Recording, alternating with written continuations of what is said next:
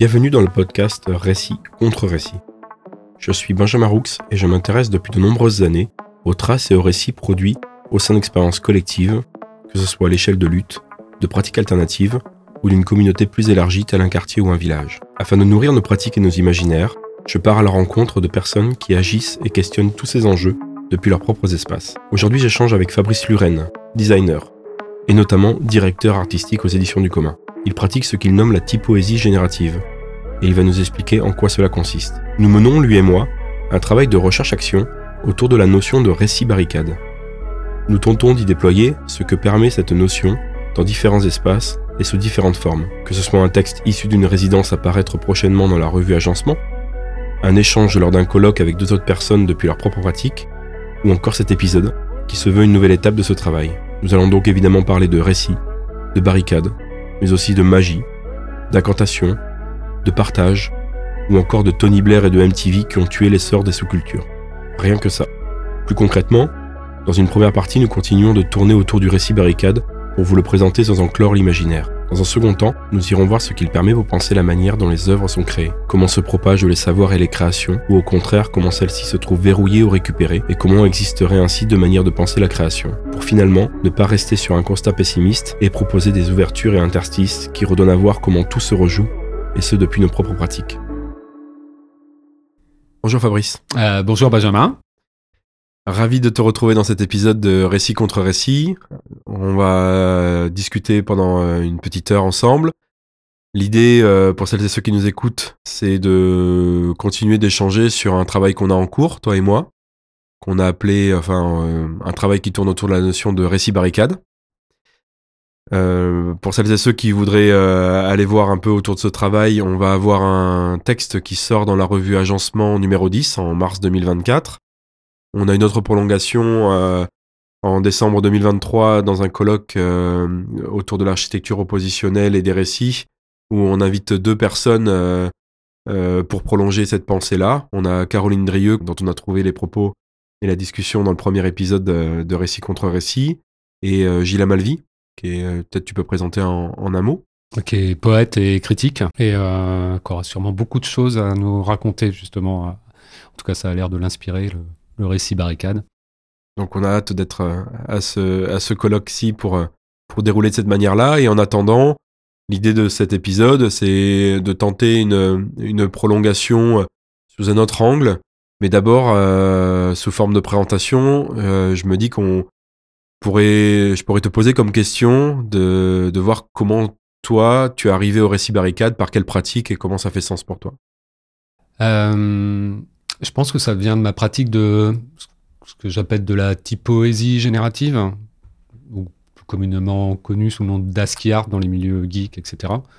Euh, je travaille des images qui ne sont pas vraiment des images, en transformant des images euh, en ensemble de, caractères qui forment une, autre image, on va dire, euh, qui n'en est pas une, qui est plutôt une image fantôme, puisque c'est chacun qui la recompose, et souvent ça peut être peut arriver justement une espèce de d'ambivalence euh, selon le regard posé euh, sur le résultat.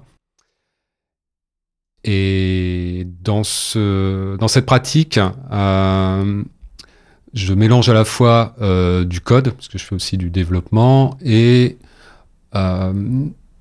on va dire des choses plus plastiques. Et je pense que c'est un peu la rencontre des deux qui font sens pour moi dans la notion de récit barricade où j'accumule des éléments aussi, où j'ai cette ambivalence. Euh, et, euh, et, puis bah, c'est euh, les discussions qu'on a aussi au bureau, accessoirement. sur la question des récits, etc. Enfin, j'ai envie de dire, c'est le travailler sur cette, cette notion, cette, cette espèce d'image euh, c'est aussi une forme de barricade en soi, déjà. un regroupement entre des pratiques qu'on a euh, euh, chacun et mutuellement aussi. une espèce de, je dirais, d'interstice entre entre l'édition, le numérique et, des approches plus, euh, plus plastiques. Voilà.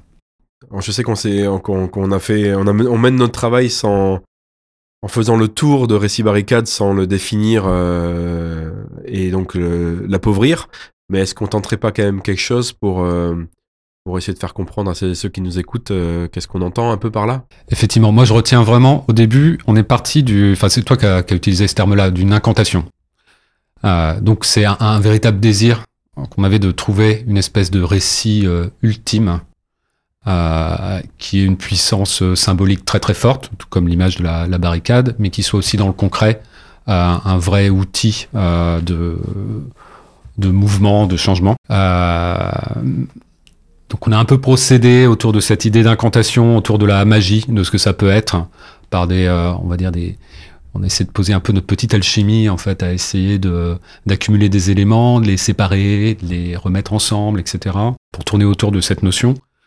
Euh, déjà pour voir si elle était euh, intéressante, si on arrivait au bout, s'il y avait des limites, etc. Il s'avère que pour l'instant, on n'est pas arrivé au bout. Euh, et que d'ailleurs, les... on en est rendu, je dirais que c'est plutôt euh, l'idée de la partager et que d'autres personnes s'en emparent qui, fait jour actuellement. Donc, euh, euh, après, on peut peut-être rentrer dans le détail, mais sans, rentrer non plus dans le détail de ce qu'est une barricade, enfin, même si on y revient, parce que c'est à ça que ça nous sert. Euh, la première chose qui vient à l'esprit, c'est souvent vraiment une matérialité, donc un amas, des tas d'éléments qui, plus ou moins disparaissent, qui viennent à la fois de la sphère privée et de la sphère publique, et qui définissent finalement, enfin qui bloque des, des, des, routes, des accès, et qui, dans la multiplicité des barricades, finit par créer une nouvelle géographie. Alors, le premier réflexe qu'on a, c'est qu'on voit ça comme quelque chose d'offensif ou de voire de défensif, mais à aucun moment comme un quelque chose, quelque chose qui bloque, alors qu'en fait c'est aussi quelque chose qui permet le, un passage. Hein. euh, euh, on avait un projet, je, pense que je peux en parler. Euh, à un moment donné, c'est on, avait récupéré des, euh, des archives de la préfecture de police de Paris euh, sur les barricades de 1871. Et dans ces archives, c'était vraiment un inventaire des, euh, des, travaux qui avaient été faits avec le coût que ça avait induit euh, de déconstruire ces barricades, etc. Et à chaque fois, sur toutes les barricades, on se rend compte qu'il y avait toujours des passages. Une barricade n'est pas fermée, il y a toujours des passages dans les deux sens. Et au-delà de la dimension physique, il y a aussi des passages euh, dans le sens où c'est certes, c'est pour se défendre, mais c'est aussi une volonté d'émancipation et, dans les espaces que ça crée. Euh, alors là, je renverrai peut-être au, texte euh, euh, dans, qui paraîtra dans, dans Agencement, mais on avait cette notion un peu étrange d'un dedans qui devenait un dehors et inversement, en fait. donc on se retrouve dans une réalité plus bien plus réelle hein, avec la barricade que, que la réalité, en tout cas le récit qui est fait de la réalité. Euh, Quasiment un négatif. Voilà, c'est ça. On a joué un peu là-dessus d'ailleurs, euh, négatif, positif, comme une potentialité, le moins, le plus, inversion de polarité, ce genre de choses. C'était assez intéressant euh, d'imaginer les, choses comme ça, avec cette dimension effectivement euh, intime aussi qui est présente, pas, que. Euh, donc du coup, c'est assez facile de quand on pense récit, enfin, si on pense typiquement littérature, c'est partir de l'intime pour aller vers un universel pour toucher, bon, bah, on avait cette dimension-là qui collait assez bien. Et puis le fait que chacun se réapproprie la barricade dans la manière dont il, dont il l'aperçoit euh, dans, dans, son imaginaire. Euh, et effectivement, dans notre travail, on a commencé avant tout par tourner autour, c'est-à-dire qu'on n'a pas défini. Définir, ça aurait été quelque part euh, Enfin, les contours, les contours d'une barricade sont difficiles à, définir. Donc, euh, il fallait qu'on continue à, essayer de tourner autour et on a commencé par dire ce que ça n'était pas. On a commencé comme ça. peut-être euh, venir aussi en vis-à-vis depuis mes, pratiques, effectivement, pour reprendre le point de départ de l'incantation, c'était de de, mes travaux précédents autour de l'importance des récits et, de l'archive, des traces dans les expériences collectives et notamment euh, militantes ou en tout cas qui essayent de démonter le, le, le, monde euh, toxique dans lequel on est.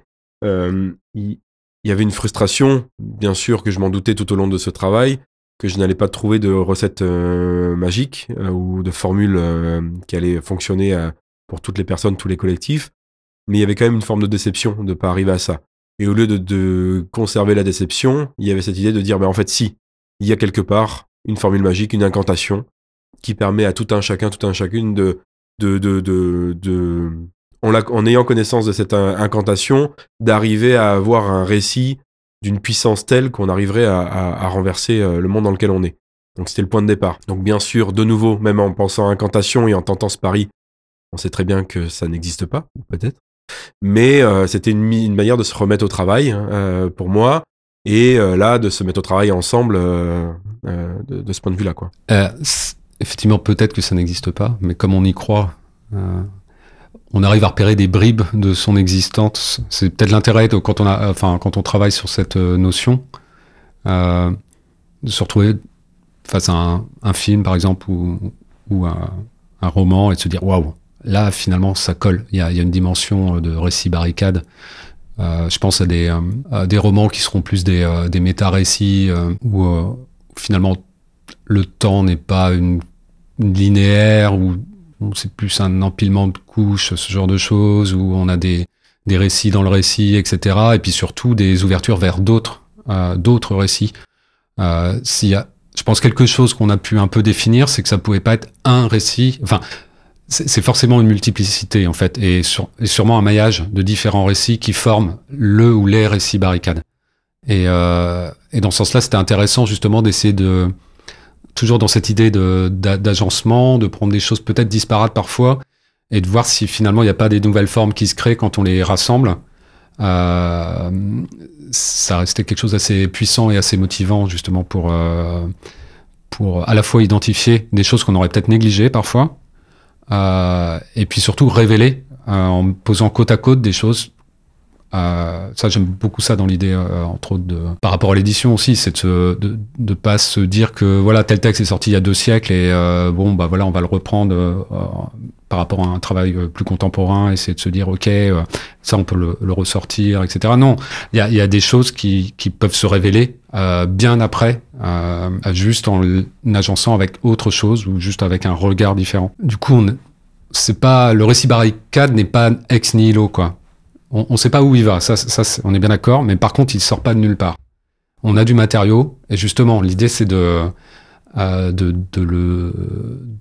De, je vais pas dire exploiter, mais de le de l'utiliser au, euh, maximum euh, et voire de le renouveler et de le transformer et de créer des nouvelles formes à partir de ces matériaux. Oui, et puis on, pourrait euh, là dérouler tout ce que permet la métaphore ou l'imaginaire de la barricade appliqué à un, récit. Hein, le, caractère éphémère, le caractère à chaque fois singulier et chaque barricade, comme chaque récit, ne se ressemble pas. Moi, pour le, lien avec mon travail précédent sur la question de, du passage de, de, des traces, des matériaux au récit, il y a, un acte narratif dans la question euh, des récits qui, qui, qui s'opèrent, mais dans le cadre d'une barricade, comment on passe d'agrégats qui euh, ont d'autres usages, d'autres fonctions, d'autres utilités ou pas, à des endroits, euh, comme tu disais, espace public, espace privé, mais dès lors qu'ils se retrouvent assemblés, c'est cet assemblement qui en fait un, une, autre, une autre fonction, un tout autre geste. Par exemple, si on déroule encore ce qui nous intéressait, moi, ce que je rapprochais de ce, cette chose invisible euh, qui nous fait passer de la trace euh, au récit, mais c'est aussi ce vide qu'il y a dans la barricade entre les différents matériaux, parce que dès lors euh, qu'on compose une barricade, elle est composée de plein comme de vide. C'est toi qui a, qui, ce, ce regard-là. Tu veux dérouler là-dessus? Alors, je ne sais pas si ça répond à, à la question du plein euh, ou du, et du vide, mais euh, en tout cas, euh, ça me fait penser à une, une exégèse de Paco Thielman sur. c'est la fin du film, son émission. à propos sur de. Blast. Sur Blast, hein, ouais, à propos de Shining où il met bien en avant, en fait, enfin, il révèle assez bien comment, comment ce film fonctionne, parce que c'est vrai qu'il a une puissance très très forte, où ça parle déjà de récit, puisqu'on a quand même un écrivain qui est, qui qui qui est en train d'écrire, mais bon. Euh, mais c'est surtout une machine à récit, c'est-à-dire que ça touche les imaginaires personnels et la psychologie personnelle pour que chacun crée un récit puissant, en fait. Et, euh, bah, je fais un petit peu un lien avec ce plein et ce vide. Il y a peut-être quelque chose comme ça dans, ce qu'on essaie de trouver. C'est plus un, catalyseur ou quelque chose qui déclenche un récit qui finalement s'appuie sur la disponibilité et l'espace disponible de, chacun pour pouvoir engendrer un, récit beaucoup plus vaste. Et donc vraiment, on, revient à cette idée de potentialité. ça, ça s'arrête pas à juste le récit lui-même. En fait, la question c'est comment il, se transforme, et il, se crée sous une autre forme pour la personne qui le, regarde, qui l'écoute ou ou qui l'étudie.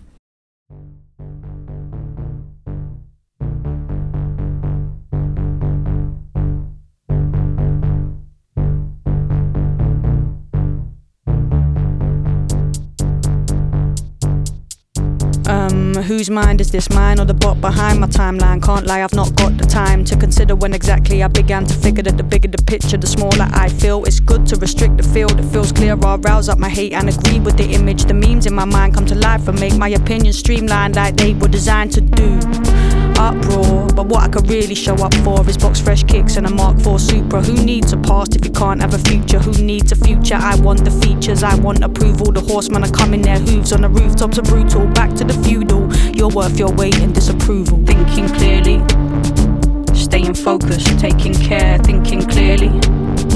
Staying focused, paying attention, thinking clearly. Staying focused, taking care, thinking clearly paying attention. Everything's gone and the battles I won weren't worth half the time I spent getting things wrong. I've become a repetitive clone who can't think, can't speak, except to say I do what I want. When the heavens all sunk, the ground rose up. The rebels got drunk on the pound nose, blood for the struggle, saying I'm out for justice. Hobble past luxury cars for the bougie giraffes whose eyes are unplugged appliances. Rock bottom prices, I'm not buying it.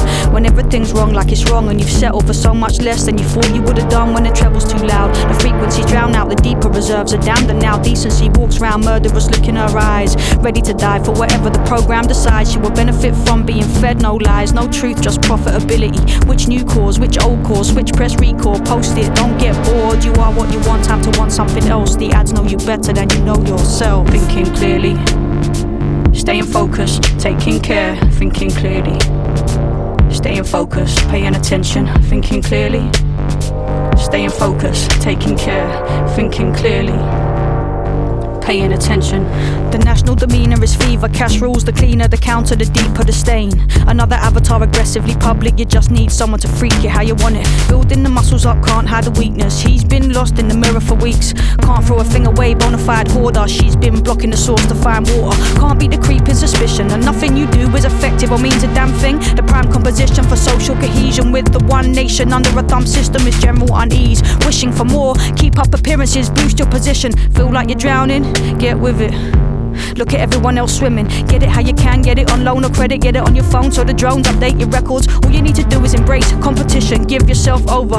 Acquisition, the itching in your skin that will never be relieved. The void in your stomach that will never be filled. The more you put in, the bigger the thing grows. No deeper truth is revealed. Greed is a hell of a. These are Orwellian grief for the relatives freed. Will their legacies be something better than we? Never meant to be severed, the devils of our century, please. I'm thinking clearly, staying focused, taking care. I'm thinking clearly. I'm staying focused, I'm paying attention, I'm not thinking clearly. I'm not focused, can't take I'm um thinking clearly. I'm not um I'm paying um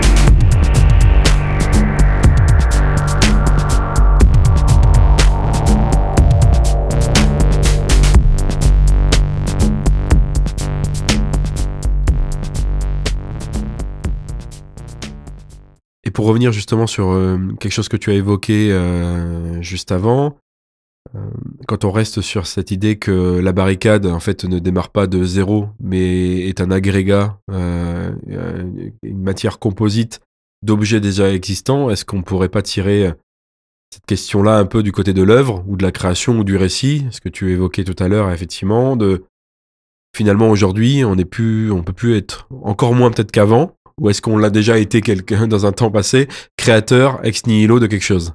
Je, je, me rappelle une interview de Lynch, sachant qu'il est assez avare euh, en, interview, où euh, je sais plus comment la question lui est posée, mais ça doit être sur la créativité ou comment justement comment il construit ses, ses, récits. Et en fait, il a ce petit geste où il pince ses doigts, il les frotte entre eux et il les passe en l'air euh, dans cette idée de bah, les idées, elles sont partout, la question c'est de les attraper. Et, euh, et ça me fait penser, moi, plus dans ma pratique autour du numérique, à Muriel Cooper au MIT à la fin des années 90, donc, euh, qui, euh, qui parlait du design interactif et de ce que ça serait, et qui disait que les designers euh, allaient devenir pleinement des créateurs de filtres. Euh, et que tout tournait autour de ça. Et c'est vrai que ça s'observe assez bien dans le numérique, mais pas que, en fait. C'est-à-dire que euh, on peut se dire que créer un récit, justement, c'est peut-être poser les bons filtres hein, sur euh, potentiellement d'autres récits avant, sur la réalité, sur sa propre expérience, son vécu, et pour produire une nouvelle forme. Donc pour moi, ça fait relativement sens. J'ai du mal à, voir comment on pourrait créer ex nihilo un récit aujourd'hui avec toute la, enfin, on est bercé de récits euh, dès notre on se construit des récits quand on va à la boulangerie, euh, on se, enfin c'est c'est tout tout est récit à partir du moment où on parle, on parle en récit, enfin donc ça vient pas, c'est difficile de penser quelque chose qui vient de nulle part.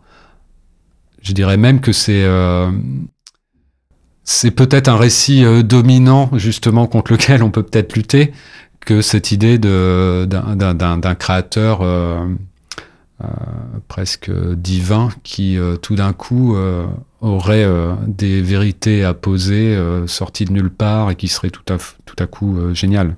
Enfin, c'est là tu pourras peut-être plus en parler, mais ça, ça, rejoint la, la, question de la création des droits d'auteur, de la propriété, etc. Enfin, c'est pas, c'est une construction, c'est pas, c'est pas une réalité. Je pense que je pense que beaucoup de civilisations ont eu des, des, récits, euh, des traditions orales, et la question se posait pas. De, enfin, évidemment, au contraire, c'était une mémoire, des choses qui se transmettaient, mais qui se transformaient aussi euh, par chacun dans la manière de, de, faire récit. Effectivement, là, il y a, surtout quand tu, tu, tu montres, enfin, que tu reparles du geste euh, de, Lynch. Euh, je, je, le compare pas, enfin, je pense pas du tout qu'il dit la même chose, mais ça me fait toujours penser à, l'anecdote des, enfin, à l'histoire des, effectivement, de la, au début des siècles des Lumières, à la, la décision de construire des droits d'auteur pour euh, construire une rémunération, en fait, un patrimoine euh, pour les auteurs-autrices qui arrivent à vivre ou en tout cas être reconnus déjà vis-à-vis -vis de leur œuvre et à en vivre économiquement. C'est deux choses différentes. Là, je m'appuie énormément sur le travail de Antoine de Fourte qui a fait un spectacle conférence qui s'appelle un faible, un faible degré d'originalité et qui revient et qui met en scène ce débat-là entre, à l'époque, entre Denis Diderot et Nicolas de Condorcet, où en fait on a deux visions autour de, de l'œuvre qui se, qui se, qui s'opposent. Diderot qui pense que effectivement les savoirs, la pensée, les idées sont des, brumes, des, des, vapeurs qui, sont au-dessus de nos têtes et que le geste de, l'auteur est de, les savoir les attraper, de les enfanter, d'enfanter l'œuvre. Et en vis-à-vis, -vis, on a de Condorcet qui lui dit non, euh, toute œuvre est en prise du contexte dans lequel elle, émerge, euh, qu'elle prend un pot commun, et donc en vis-à-vis -vis aussi, c'est une autre vision de l'œuvre qui est de dire quand on crée une œuvre, elle revient au pot commun. Voilà. Et donc je dis pas effectivement que Lynch euh, a le même geste que Diderot. Diderot, il y a vraiment un côté euh, euh ex nihilo, et puis avec l'image d'enfanté, enfin qui, est assez magique, là où Lynch. Lynch, va, peut-être pas dériver totalement sur Lynch, mais lui, il a sa propre métaphysique avec l'électricité, l'air, les fumées. Enfin bon, ça, se retrouve dans tous ces dans tous ces films. faudrait que je me replonge là-dedans d'ailleurs. on fera un autre épisode. ouais. mais, mais par contre, ouais, ouais. pardon. Euh, dans ce que tu dis, ça me fait penser à un combat entre guillemets ou une opposition un peu plus récente. C'est dans, dans le milieu du, du logiciel en fait. Hein. Euh, euh, autour du, du logiciel libre, entre autres. Enfin, à la fin des années 70, début 80, il y a eu vraiment cette deux, deux, deux visions des choses par rapport au logiciel. Euh, globalement, qu'on peut symboliser par euh, Richard, Stallman d'un côté sur euh, le logiciel libre, c'est lui qui a, posé ce, cette idée vraiment de, partage. Il y a quand même une paternité, etc. Mais c'est vraiment le, partage avant tout. Et de l'autre côté, le logiciel plutôt fermé, voire le logiciel open source qui n'est pas du libre, qui est une autre manière de, de, voir les choses. Et avec cette fameuse lettre de, Bill Gates à un moment donné qui a, qui a qui a globalement dit mais ce n'est pas possible de faire comme ça, tout le monde me pique mes trucs. Euh, et là, ça a commencé à créer, euh, il y avait, il y avait une vraie envie dans le, dans le milieu cyber en général d'un de, monde quasi... c'était très hippie comme, comme vision des choses, quoi, de, de vrai partage et enfin de, de connaissances qui soit partagé pour tous, euh, pour toutes, et, une espèce de connaissance infinie. Et euh, ça a été cassé à un moment donné euh, pour revenir au, business, en fait. mais il y a eu cette guerre, elle est toujours là, même si a priori, je vais pas dire que le logiciel libre a perdu, mais enfin, le modèle dominant n'est pas le logiciel libre, même si aujourd'hui on parle d'open source partout, mais ça reste ça reste une espèce de cheval de Troie. Hein. c'est quand même une autre vision des choses, même si le code source est là, ça pas pour autant que c'est libre en fait. Euh, et euh, voilà, je, sais pas, je me dis que, y a, en tout cas, ça continue à brasser de manière contemporaine les, mêmes questions en fait, mais sur. Bah, bah, si, c'est les mêmes questions aussi. Ah, c'est clairement les mêmes questions euh, qui se, se posent pas dans le même endroit, mais on a, on a deux, combats justement sur la capacité des récits à il y a plusieurs choses qui me viennent là-dessus. Il y a bah, une partie de la discussion qu'on avait avec Caroline Drieux sur la musique. Euh, les, questions se posent de la même manière euh, dans la musique, avec cette nécessité, en tout cas, il nous semblait avec euh, Caroline, de, d'être en capacité de partager, repartager, mixer, remixer, hybrider, tester, et que c'est clairement en opposition avec le monde des DRM, de la protection, de une œuvre, une personne, on n'y touche pas, oui, on l'écoute, quasiment, on nous explique comment l'écouter, quoi.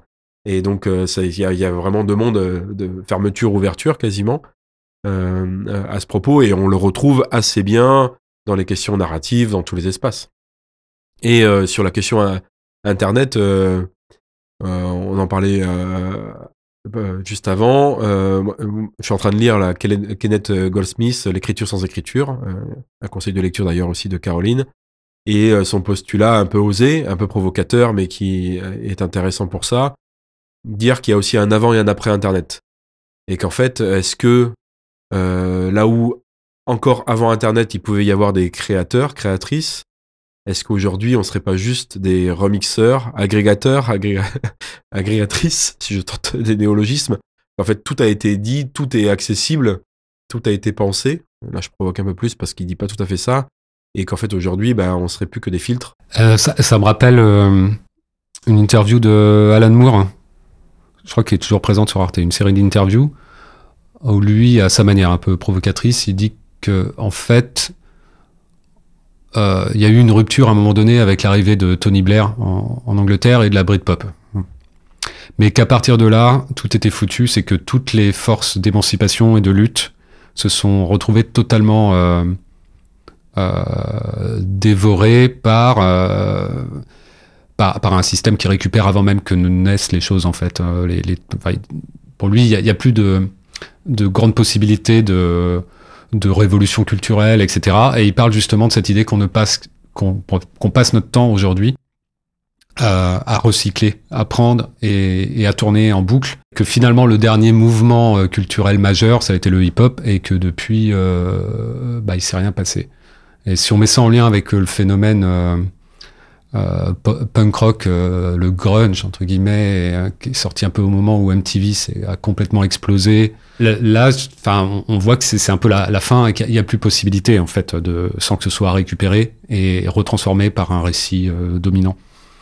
Donc, je, je, suis assez d'accord avec ça. Et d'un autre côté, dans cette possibilité qu'on a de, je dirais pas recycler, mais de rassembler différemment, on peut quand même faire émerger des choses Sauf qu'effectivement, avant d'avoir un mouvement majeur, c'est peut-être là que les récits euh, barricades pourraient nous aider. Ça devient, c'est compliqué, quoi, quand même. À chaque fois, dès que quelque chose émerge un tout petit peu plus, euh, il y a récupération. Il y a récupération. Et ça, et ça contraint vis-à-vis euh, toute forme de, de, création, justement, qui tente de s'émanciper, de soit rester marginal, euh, dans, dans, un spectre en tout cas de, de, de, de, de, de micro-communautés, etc.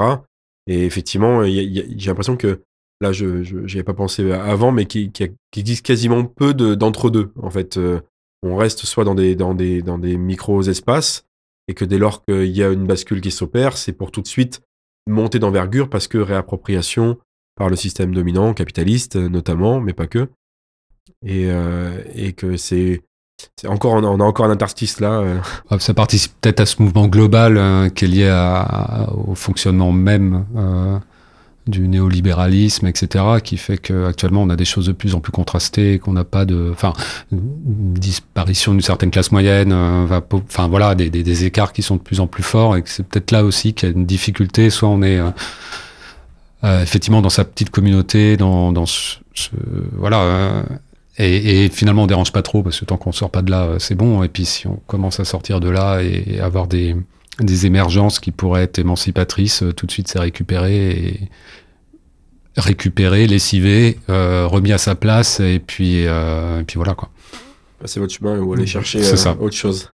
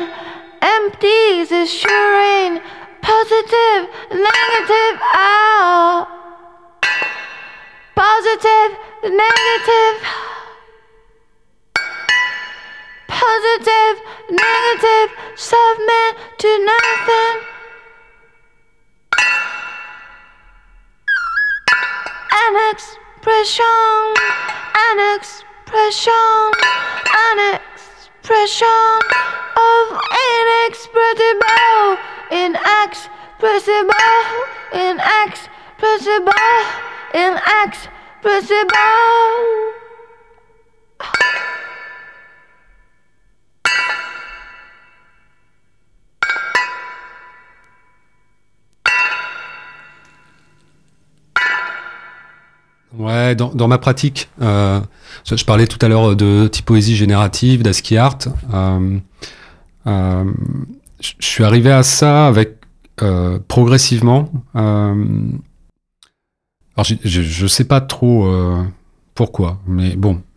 Mais peut-être l'envie de, comprendre et de mieux maîtriser mes outils. Donc, je suis passé d'un usage de, des ordinateurs où probablement, enfin, j'ai dû être sur Mac pendant des pas, 10, 10 ans, je pense, euh, enfin, j'avais l'habitude de l'interface graphique et puis euh, à, force, j'ai été frustré, je pense, pour, euh, entre autres, pour faire ces fameux ASCII euh, avec l'outil, puisque je passais plus de temps dans un terminal et que et que finalement, ça n'avait plus aucun intérêt pour moi d'être sur l'interface graphique à force d'explorer de, de, d'autres outils justement en ligne de commande. Et aujourd'hui, je me retrouve quasiment exclusivement à travailler avec ça, euh, donc en dehors des, outils habituels aussi. Donc ça veut dire que ce qui a l'avantage de ce qui, est un travail hein, quand même, c'est ça peut être laborieux par moment, effectivement, de se, se passer des outils Adobe, ce genre de trucs pour de la création graphique, etc. Mais au final, ça permet aussi de gagner en indépendance et de, je pense, de ne pas être formaté par l'outil. Et donc, euh, j'utilise beaucoup ces outils-là, la ligne de commande. En gros ce qui est ce qui n'a pas gagné dans, l'informatique personnelle, puisque c'est l'interface graphique qui s'est imposée. Euh, et en parallèle, sur Internet, euh, je continue à explorer des, protocoles inconnus potentiellement. Parce que si le, web s'est imposé euh, avec le HTML, les navigateurs, etc., comme la plus grosse part d'Internet, il y a aussi plein d'autres protocoles anciens, des nouveaux aussi, qui émergent, qui, euh, qui apportent une autre manière d'échanger, de faire, de véhiculer de l'information, de raconter des histoires. Et, euh, et c'est un peu des délaissés. Ça me rappelle, euh, je suis en train de lire en ce moment le champignon de la fin du monde de Anat Singh. J'ai fait une pause là récemment, c'est assez, assez dense, plutôt enthousiasmant. Mais c'est ces fameux voilà, on, vit dans un système où euh, on, délaisse aussi plein de choses de côté. Et c'est probablement dans ces choses qui sont délaissées qu'il y a beaucoup de choses à faire et dont on peut s'emparer. Et euh, alors, ça pourrait être classé dans la culture low-tech, etc., mais je le vois pas forcément comme ça. C'est plus du text-based. Euh, c'est de, revenir à des pratiques où on met un petit peu de côté l'image, qui, est quand même super utilisée et super à bon et à mauvais escient aussi une multitude d'images, un trop plein d'images, et de revenir à des choses plus textuelles avec des outils plus simples, et peut-être de les détourner, de les exploiter différemment. Euh, pour moi, là-dessus, il y a tout un pan de choses à, à, explorer. Alors, effectivement, ça passe par la technologie, ça passe par des apprentissages, mais euh, en tout cas, moi, si je fais référence à ma propre pratique, je sais que ça a changé euh, ma manière d'aborder l'outil informatique et donc aussi de m'en servir et de produire des choses avec, que ce soit textuel, visuel, etc. Quoi. Et euh, euh, pour moi, c'est une belle manière de, de, reprendre possession des choses et c'est là. Il y a aussi des nouvelles choses à explorer et, euh, et ça peut être assez vraiment moteur Effectivement, je pense que tu, touches quelque chose d'assez juste et qui, euh, pour le coup, peut s'appliquer en transversalité à toute euh, forme de pratique, euh, qui est la rappropriation, enfin maîtriser les outils et, et savoir faire en notre possession. Je parle en toute connaissance de cause parce que c'est vraiment quelque chose qui moi me fascine depuis depuis longtemps. dès lors que je m'intéresse à un domaine, de repartir de zéro donc l'exemple le plus concret, c'est celui dont on qu'on est en train de réaliser là, le podcast, où euh, j'aurais pu me contenter euh, d'aller louer un studio euh, et d'utiliser, de, de, payer un abonnement sur un service en ligne pour mettre mon podcast en ligne, sans rentrer trop dans les détails parce qu'on pourrait en faire un épisode entier. mais étant sur Linux, accompagné par toi, il y avait un enjeu à voir quels étaient les logiciels libres qui dit aussi milieu de la communauté libre, eh ben, euh, profiter pour voir ce qui, ce qui existe là-dedans plutôt qu'aller euh, chercher des patchs euh, tout près, par exemple pour la question du mix. Euh, et puis au, le premier épisode, j'ai essayé avec un enregistreur euh, Zoom pour ceux, ceux qui connaissent. là, on est sur un autre matériel un cran au-dessus avec une carte son externe Focusrite. Enfin, il y a une montée comme ça en connaissance. Je dis pas que j'ai démonté chacun des équipements qu'on a entre les mains, mais je comprends pourquoi je les utilise toujours dans un cadre euh, de logiciel libre. Donc c'est pas n'importe quelle carte son, etc. Euh, et cette question-là, elle est aux prémices des éditions du commun. Où avant les éditions du commun, j'avais monté une petite imprimerie à, la maison où je fabriquais des fanzines en comprenant pourquoi j'utilisais telle imprimante laser, quels étaient les enjeux du massicotage, quels étaient les enjeux du traitement de texte en amont même dans le logiciel pour mettre en forme et pourquoi pas passer par plutôt par LibreOffice que par une suite euh, Adobe. Enfin, il y a cet enjeu-là de réappropriation et, euh, et on l'entend euh, dans les propos de Caroline du premier épisode et on l'entend chez, chez plein de personnes autour de nous avec cette petite invite de basculer de cet enjeu de DIY, do it yourself, par euh, DIT, do it together. Enfin, il y a aussi un enjeu là, et de réappropriation, mais de réappropriation individuelle et collective. Parce que je pense qu'il faut jamais oublier cette montée-là euh, d'un cran sur le collectif, si on veut vraiment euh, basculer dans ce qui nous est cher, c'est-à-dire euh, le renversement général. Quoi.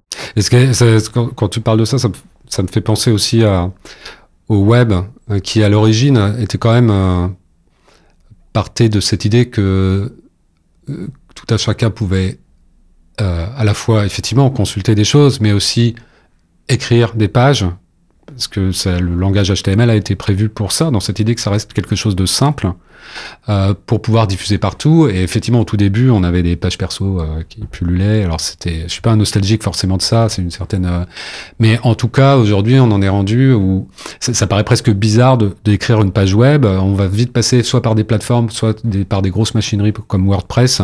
Tout ça pour poser trois quatre contenus.